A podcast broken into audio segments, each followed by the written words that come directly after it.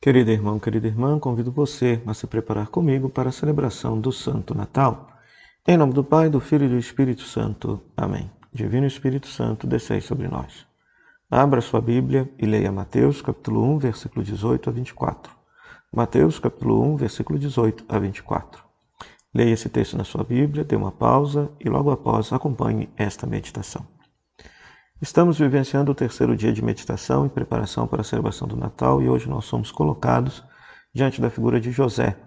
No Evangelho de Mateus, José é apresentado como o perfeito discípulo de Deus, porque ele escuta a palavra de Deus por meio do anjo no sonho e obedece sem pestanejar, mesmo que isso coloque em risco a sua dignidade judaica diante da comunidade de Nazaré. Ele é apresentado como justo. Justo no Antigo Testamento é todo aquele que cumpre todas as prescrições da lei de Deus. Entretanto, ele é misericordioso, porque ele obedece à lei, ele pretende deixar Maria, mas pretende deixá-la em segredo, a fim de que ela não seja ameaçada de morte. Então, ali em José, então aparece justamente o que? Como que deve ser a prática da lei? Existe a lei, mas ela deve ser aplicada com misericórdia. E graças à intervenção de Deus por meio do anjo no sonho, José muda sua opinião e toma a decisão, por obediência a Deus, de assumir Maria como sua mãe. E a partir de então, o filho que está, o filho de Deus que está sendo gerado no ventre de Maria, se torna também descendente e filho de Davi por causa da ascendência davídica de Davi, de José, cumprindo assim a profecia, cumprindo assim a esperança messiânica de que o Messias fosse da casa de Davi. Ora, é, o que que essa palavra hoje nos interpela nesse tempo bonito do Advento em preparação para o Natal do Senhor? Quantas vezes a palavra de Deus nos vem interpelar, nos iluminar, e muitas vezes nós já temos decisões tomadas em certas questões da nossa vida, no trabalho, na família, na, na convivência com os amigos, e muitas vezes a palavra de Deus vem nos interpelar a ter uma atitude absolutamente diferente.